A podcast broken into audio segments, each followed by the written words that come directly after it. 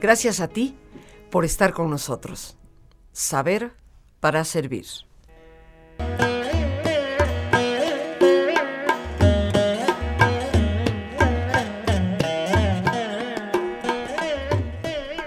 Un personaje que cambió la historia, porque han habido pocos, pero no ha sido solo uno o dos. Pero de quien hoy hablaremos definitivamente dio un rumbo nuevo a toda una enorme zona del mundo. Y su influencia sigue permeando y sigue llegando a todos los rincones habitados por los seres humanos. Su nombre es Siddhartha Gautama, conocido como Buda. ¿Por qué tantas representaciones del Buda? Unos gorditos, unos flaquitos, unos más altos, muy estilizados, otros más chaparritos, otros con una cara de gran serenidad, otros con una cara de una enorme sonrisa. Pero ¿quién fue Siddhartha Gautama Buda? ¿Cuál es la vida de este hombre? ¿Dónde nació? ¿Dónde vivió? Y por la música que hemos escuchado, música tradicional de la India, pues ya podemos prever que ese es el lugar de su origen. Nos acompaña para hablar del Buda, de su vida, pues un experto, obviamente, un gran conocedor, nuestro gran amigo a quien nos da muchísima alegría volver a recibir en nuestro programa, Tony Karam, quien dirige Casa Tíbet en México, el representante del Dalai Lama para toda América Latina, y nos encanta que él nos hable, más allá de toda su preparación eh, profesional en el área de filosofía y en tantas de las áreas que él ha abarcado académicamente hablando, él nos habla hoy seguramente desde su corazón. Tony, bienvenido al programa, gracias por acompañarnos. Al contrario, Rosita, como siempre me da mucho gusto venir aquí a mi casa. Así es, tu casa. Cuéntanos, Siddhartha Gautama Buda, ¿cuándo nace, dónde nace? Y bueno, esta intrincada vida que va desde la opulencia a la miseria y a finalmente encontrar el camino de en medio. Como bien decía, Siddhartha Gautama es una de las figuras más importantes de la historia espiritual de la humanidad en términos generales.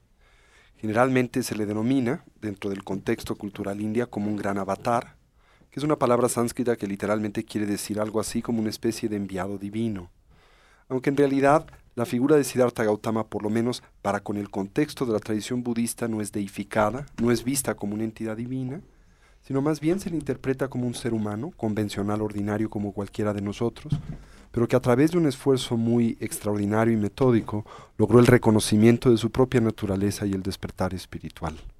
La tradición budista comenta que Siddhartha Gautama nació hace alrededor de 2550 años en el norte de la India, y que lo hizo en el seno de una familia real, en un pequeño poblado que hace frontera actualmente entre el reino del Nepal y el norte de la India, llamado Kapilavastu, y ahí su padre, que pertenecía a un clan llamado el clan de los Shakyas, un pequeño, pues digamos, estado en el corazón de los Himalayas, a las faldas de los Himalayas, su padre, el rey Shuddodana, le recibe con, con enorme gusto. La, vida de Siddhartha Gautama es una vida que podríamos nosotros describir como una vida arquetípica. Es arquetípica porque representa de una u otra manera las grandes encrucijadas por las cuales todos los seres humanos directa o indirectamente atravesamos. Pero lo importante de la vida del Buda, como se le llama, o el despierto, es que nos presenta una forma muy particular de resolver estas grandes encrucijadas que conducen a la consecución de un estado de genuino bienestar o de felicidad verdadera. Y eso es precisamente lo que hace de la vida o del el ejemplo de Siddhartha Gautama una memorable y una para nosotros tan importante. Entonces, la tradición cuenta que la madre del Buda, la princesa Mayadevi, experimenta una especie de sueño oracular en donde intuye pues las características del niño que trae al mundo. O sea, un sueño como precognitivo, como visionario, ¿no? Como si el oráculo de Delfos para los occidentales les estuviera hablando. Aunque en realidad me atrevería a decir que no es un sueño del todo distinto al que muchas madres tienen al intuir a pues el ser que tienen dentro. Entre la madre y el hijo hay una conexión inexplicable, una conexión intuitiva muy profunda, Lo mismo que acontece entre Siddhartha Gautama y su madre, la princesa Mayadevi. Y cuentan que ella, pues naturalmente a través de las herramientas culturales con las que ella contaba, interpreta el sueño de una forma muy particular. Cuentan que ella vislumbra un gran elefante blanco de seis eh, colmillos, el cual la penetra por su costado derecho y en ese momento concibe y tiene la sensación de que trae al mundo una persona excepcional. El elefante es un arquetipo muy importante en la cultura oriental y en la India en particular. Representa una especie de mezcla entre un carro de lujo y un tanque, lo que hoy veríamos como por ejemplo un Humvee de estos eh, jeeps que venden. Sí, que parecen tanques de guerra chiquitos, ¿no? Así es. Y entonces ella tiene esta intuición el, elefante es blanco, que representa naturalmente el concepto universal de la pureza y de las buenas intenciones. Está dotado de seis colmillos, que representa tanto pues, eh, el refinamiento estético como la riqueza. ¿no? Y bueno, se dice en diferentes referentes textuales de la tradición budista que Siddhartha eh, tiene una, una gestación excepcional en donde la madre no experimenta ningún tipo de malestar y al arribar eventualmente al noveno mes, toma la determinación de viajar al palacio de su madre para dar a luz al niño, lo cual era también parte de la tradición de la época. Las mujeres generalmente daban a luz en la casa de los padres. Y en el recorrido entre el palacio de su esposo, el rey Shuddodana, y el palacio de su madre, eh, la, la reina Lumbini, en unos parques que aparentemente había obsequiado el rey a su esposa, llamados de la misma manera Lumbini, ella, transportada en un palanquín, eventualmente siente el deseo de respirar y de caminar por un momento, le pide a las personas que la transporten pausan, baja del palanquín, se hace de la rama de un árbol de sala, que es una conexión simbólica con la naturaleza y de forma absolutamente espontánea da luz al pequeño Siddhartha. Se dice que él nace bajo condiciones excepcionales, con absoluta lucidez, con los ojos abiertos, puede caminar, da siete pasos en cada una de las direcciones cardinales, en cada uno de los pasos nace una flor de loto y anuncia que esta es la última existencia que pasa en el mundo y que viene al mismo con el propósito de enseñar a dioses y a hombres. El padre del Buda, el rey Shuddhodana, como era también parte de la usanza de la época, manda traer un astrólogo de la corte para examinar las condiciones del niño y con base en esto le pone su nombre Sarvastasiri, cuya contracción es Siddhartha, que quiere decir aquel que obtiene todos los logros. Hijo de reyes, pues obviamente un príncipe. ¿Qué pasó con ese príncipe? A pesar de esos inicios, vamos a decir, tan premonitorios, de lucidez, de profundidad, ¿qué acontece? ¿Es de inmediato que se da? ¿O tiene que recorrer un camino? Así es. Y bueno, comentaba que el padre del Buda, el rey Shuddhodana, eh, cita uno de los más importantes pues ascetas o contemplativos de la época, llamado Asita, con el propósito de cuestionarlo en torno, pues digamos, a los potenciales o al futuro de su niño, ¿no? Y Asita le comenta al padre que su hijo en efecto cuenta con dos diferentes potenciales. Puede convertirse eventualmente en un Buda, esto es, en un ser despierto, en un gran maestro espiritual, o por el contrario puede convertirse en lo que llaman un Chakrabarti, en un monarca universal. Podrás adivinar que el padre del Buda pues escoge el segundo de los destinos y desea que en efecto su hijo pueda darle continuidad a su propio proyecto de vida y su proyecto político, económico, etc. Y hace todo lo posible para tratar de orientarlo en esa dirección. Con esto en mente se pregunta qué es lo que condiciona o qué es lo que propicia que en una persona emerja un interés espiritual. Y obviamente concluye que es la interacción con el dolor, con el sufrimiento, con la insatisfacción que caracteriza a la naturaleza de la vida en general. Y por lo tanto infiere que si tan solo es capaz de aislar a su hijo de estas eh, condiciones complejas del vivir, podrá evitar que en él emerja este tipo de interés espiritual para el cual él presenta una natural, eh, prenatal, eh, digamos, predisposición. ¿no? O sea, si no hay dolor en la vida, es poco probable que se despierte realmente el espíritu. Así es. Así que papi, va a proteger a su niño para que nada lo toque, nada lo afecte, nada le cause dolor y de esta manera no descubra su propia espiritualidad. Y pueda orientarse a aquellas labores que son de interés para su padre, ¿no? Propias de la casta a la que Siddhartha pertenece, que es una casta noble y guerrera. Pero bueno, como podrás tú también imaginar, una empresa de esta naturaleza eventualmente se evidencia como imposible, no podemos del todo aislar a una persona del entorno con el que convive, y Siddhartha poco a poco experimenta lo que muchos niños ricos también experimentan, una sensación de tedio y de aburrimiento con todo lo que el mundo sensual o sensorial puede brindarle, y en él empiezan a surgir naturales cuestionamientos, cuál es la naturaleza de la vida, si en efecto existe la posibilidad de lograr la felicidad genuina y duradera y no meramente temporal, si todos los seres estamos dotados del potencial para arribar a esa meta o no, y entonces eventualmente le pide a su padre la posibilidad que le permita pues investigar al mundo y salir pues de los límites y confines de la vida palaciega que él ha provisto para su hijo. El padre se muestra muy nervioso por los intereses de Siddhartha, puesto que sabe que estos pueden eventualmente culminar en el surgimiento de este interés espiritual, y la tradición cuenta que organiza una salida maquillada para su hijo, como lo hacen hoy, por ejemplo, nuestros políticos, en donde al inaugurar, no sé, alguna obra social y al arribar al sitio, pues todo está perfectamente maquillado, todos los multifamiliares están recién pintados, los teléfonos funcionan, hay agua potable para todo mundo, nada huele mal. Y lo mismo eh, garantiza el padre de Siddhartha. Eh, manda a pues, sus soldados o a las personas que coordinan a la corte para que limpien el espacio de cualquier persona que manifieste vejez o que esté eh, pues afectada por la enfermedad, ¿verdad? O alguna deformación personal. Y eh, trata tan solo de convocar a esta visita de Siddhartha a lo que podríamos hoy denominar a la gente bonita.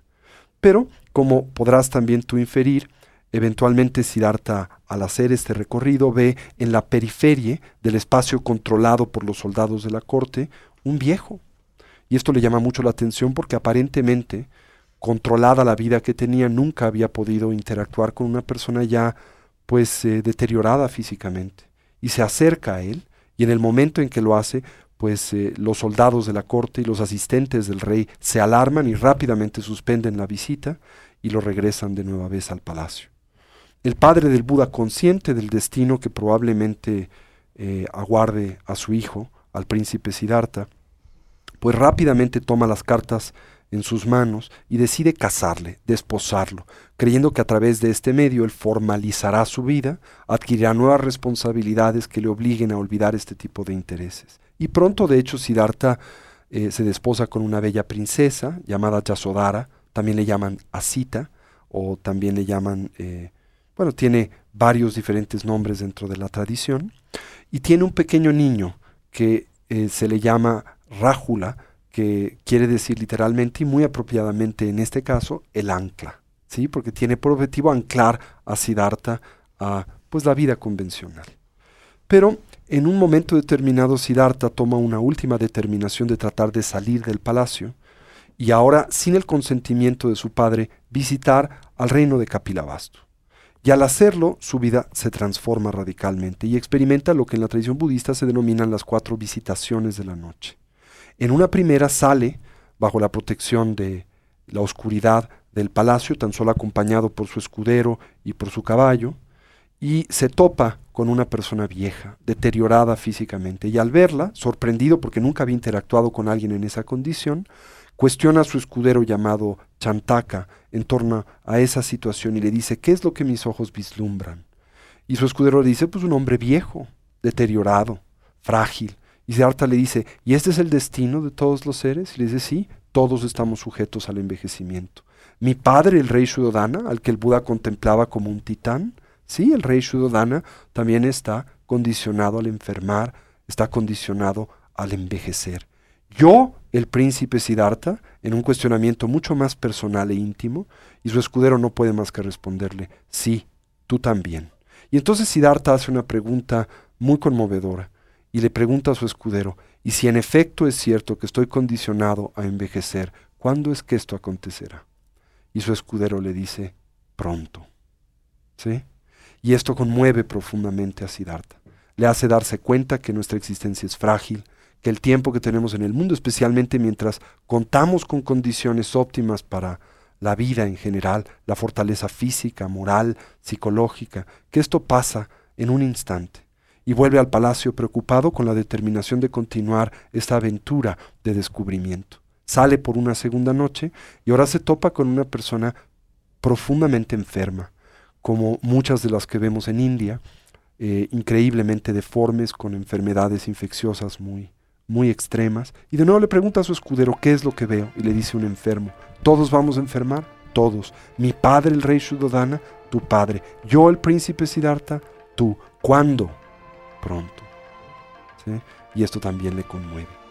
Esto es para iniciar nuestra relajación y como es nuestra sana costumbre, te pedimos que te pongas cómodo y si te es posible hacer el alto completo, el alto total, pues qué mejor que cerrar tus ojos y en una posición cómoda, con tus ojos cerrados, respira profundamente varias veces. Siente el entrar y el salir del aire en tu cuerpo. E imagina cómo al inhalar así como llevas oxígeno a tus células, inhalas también serenidad para tu mente.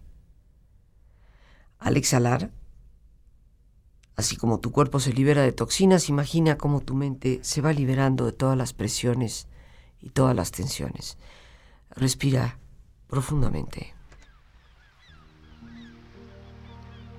Imagina estar a la orilla del mar, en una hermosa playa, con un horizonte lleno de colores frente a ti. Imagina los colores, los sonidos, los aromas, la temperatura y siente estar ahí.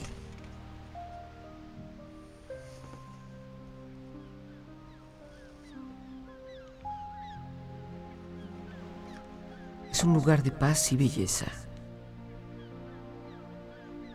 Descanso para tu mente. Y desde ahí dispone a tu cuerpo a relajarse, empezando por tu cuero cabelludo aflojando todos los músculos que cubren tu cabeza.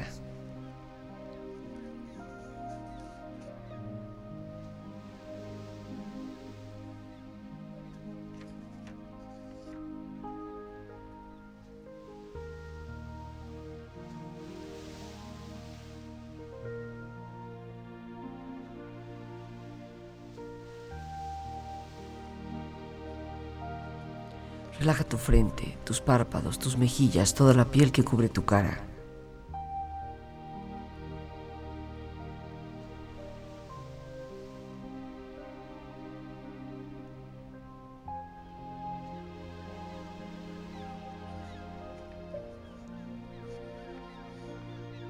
Relaja tu cuello y tu garganta, siente su flexibilidad, equilibrio, balance.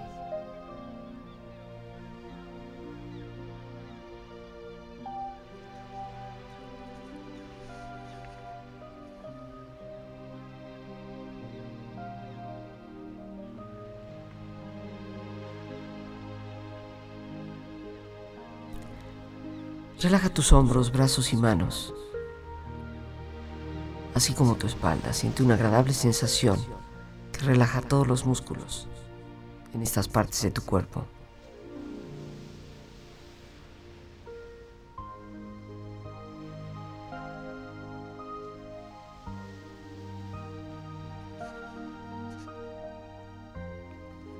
Relaja tu pecho exterior e interiormente.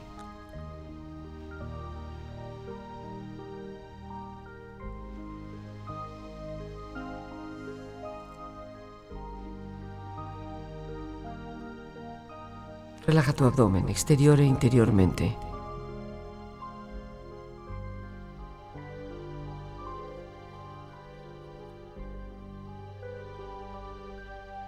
Relaja tus muslos, tus rodillas.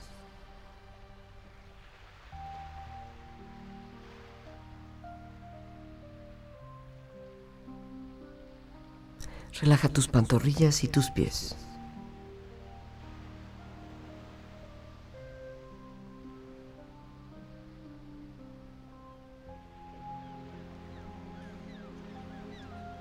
Con tu cuerpo profundamente relajado, tu mente serena, reflexiona.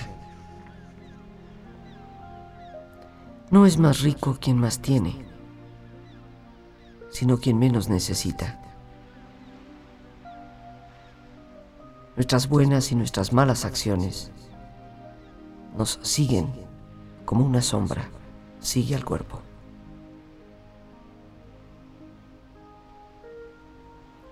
La verdad en sí misma solo puede ser alcanzada dentro de uno, mediante la más profunda meditación y conciencia.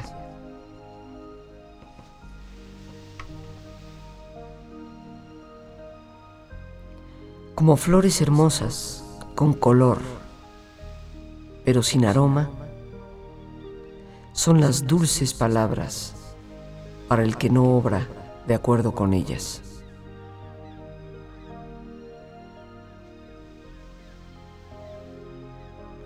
Avanzando estos tres pasos, llegarás más cerca de los dioses. Primero, habla con verdad. Segundo, no te dejes dominar por la cólera. Tercero, da, aunque no tengas más que muy poco que dar.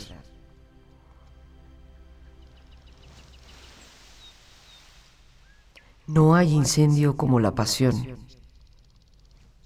No hay ningún mal como el odio.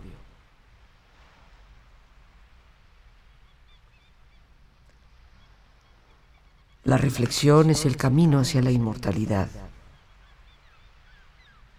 La falta de reflexión, el camino hacia la muerte.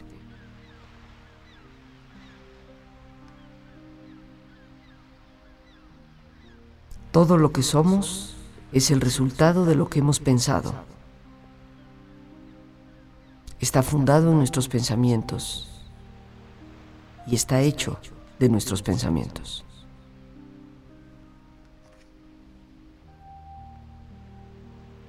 Respira profundamente.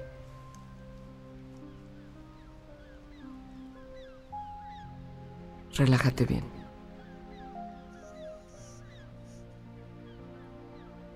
Y con esta experiencia empieza lentamente a estirarte. Brazos, manos, piernas y pies, moviendo tu cuello, bostezando si lo deseas, haciendo que tu cuerpo retome su nivel de actividad habitual, hasta lentamente abrir tus ojos. Ojos abiertos, bien despierto, muy a gusto, bien descansado y en perfecto estado de salud, sintiéndote mejor que antes.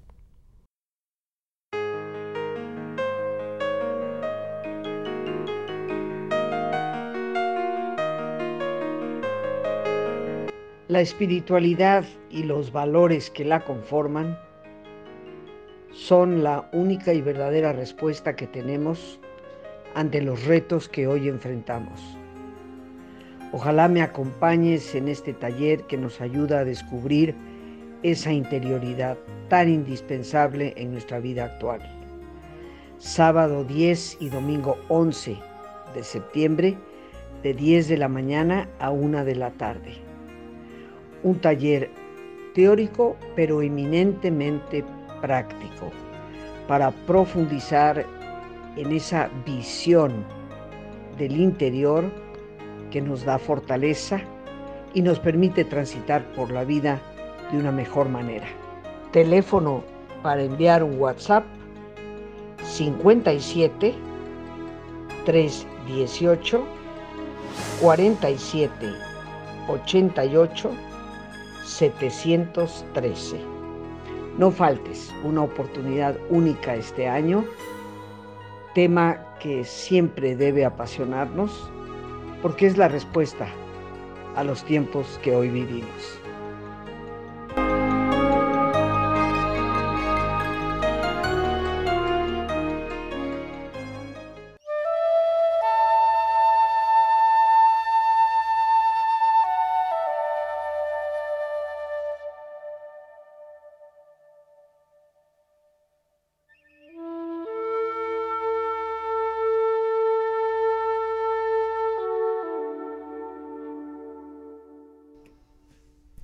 Música del Tíbet, música de una de las áreas pues más próximas al lugar de nacimiento de, de Buda y por supuesto una de las áreas que más ha florecido con la tradición, la filosofía, la práctica budista.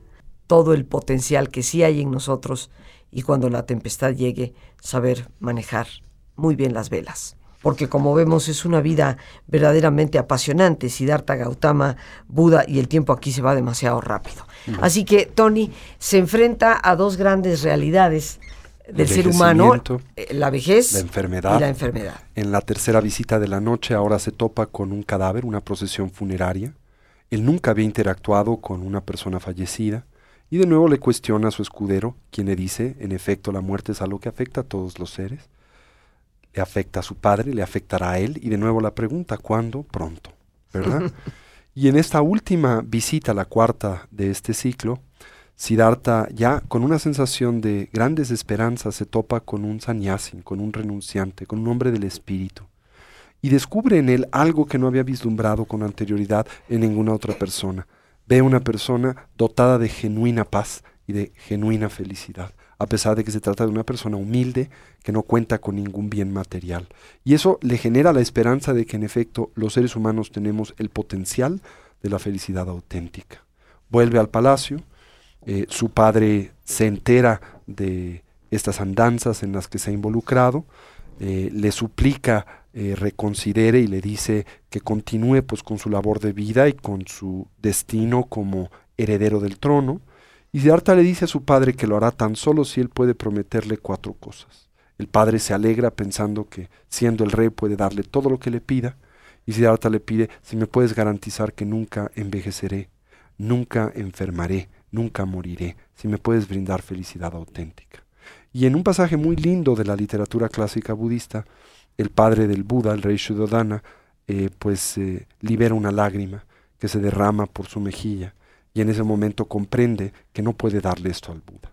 Así Buda eh, toma la determinación de buscar lo que tanto ha añorado en su vida, se despide de su esposa, de su hijo, y va en pos del entrenamiento espiritual que le pueda conducir a su meta, que es la de la felicidad genuina. Primero estudia con los grandes contemplativos de su era, grandes meditadores, Después desabandona al encontrar que el sendero que ofrecen es uno que en efecto refina a la mente y su atención, pero no conduce a su meta, la felicidad genuina. Después se da por algunos años a la extrema ascesis, a la renuncia inclusive corporal más extrema, al total dominio de nuestro cuerpo a través de la práctica contemplativa y de la yoga. En este sendero de automortificación tampoco encuentra las respuestas de su vida y finalmente logra una visión centrada en una postura intermedia entre la ascesis extrema y la extrema, digamos, eh, sensualidad, ¿no? Y eh, en las afueras de eh, Bodh Gaya, una pequeña ciudad al norte de la India, se sienta abajo de una higuera y en una noche obtiene la liberación o la iluminación, dejándose dejando de ser Siddhartha y convirtiéndose en el Buda o el despierto.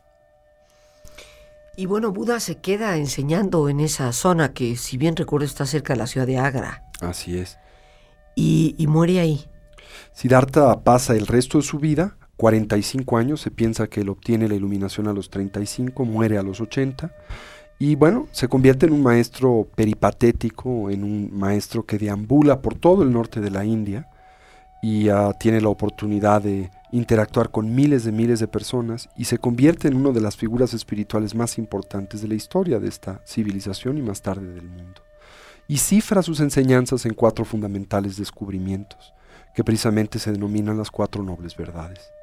El descubrimiento de la realidad del sufrimiento, el dolor y la insatisfacción, que en la vida de los seres ordinarios se manifiesta de forma constante, incontrolable y recurrente el descubrimiento en torno al hecho de que todas estas dificultades y problemas por las que los seres ordinarios atraviesan tienen un origen que podemos conocer. Primariamente la confusión en torno a la naturaleza de la realidad, el aferramiento que emerge para con toda nuestra experiencia de vida vinculada a este tipo de ignorancia o de este tipo de confusión y la hostilidad que también emergen de esta confusión. El que estas variables pueden terminar y que existe finalmente un camino y un sendero que puede conducir a cualquier individuo a la actualización plena de sus potenciales, la trascendencia de sus limitaciones y a la experiencia genuina de la felicidad duradera.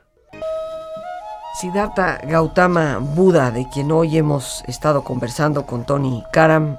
Y bueno, hablemos de, del Buda en términos de esta gran escuela de pensamiento filosófico que se torna eventualmente en una religión.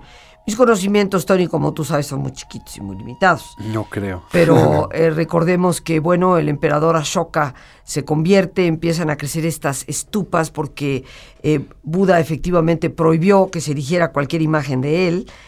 y, y empiezan estos tipo obeliscos, por decirlos así, ¿no? que tienen una relación con el lingum fálico de Dios Shiva en, en la filosofía y la corriente hinduista.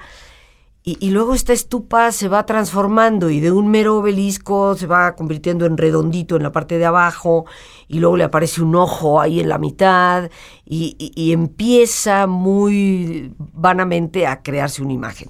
Y eventualmente terminamos con lo que decíamos al principio del programa, con un sinnúmero de imágenes muy distintas, porque una cosa es el Buda en Tailandia, otra cosa es el Buda en Tíbet, el Buda en la India, el, el Buda en Japón. Eh, eh, ¿Por qué tantas versiones? Bueno, para empezar, porque la tradición budista, como bien comentas, poco a poco fue expandiéndose y esparciéndose por toda el Asia. Y lo hace con base en una recomendación característica y propia del Buda, quien insta a sus discípulos a llevar este conocimiento o esta filosofía de vida que libera, pero hacerlo en las lenguas propias de cada pueblo, en las lenguas autóctonas, el adaptar su enseñanza de tal manera que pueda ser comprendida, que pueda ser actualizada por cualquier persona.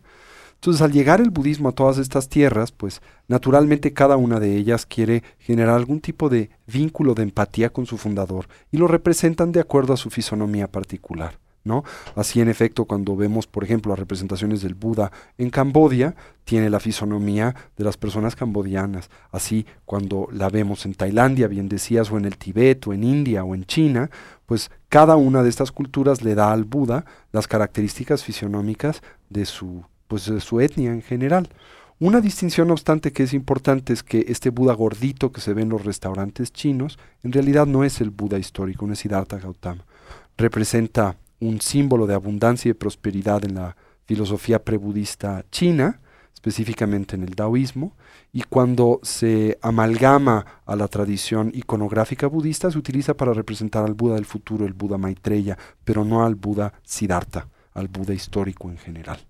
Entonces lo que cambia no son tanto sus proporciones, sino cambia más bien su fisonomía, si es mongólico, si es japonés, si es indio, etcétera, ¿no?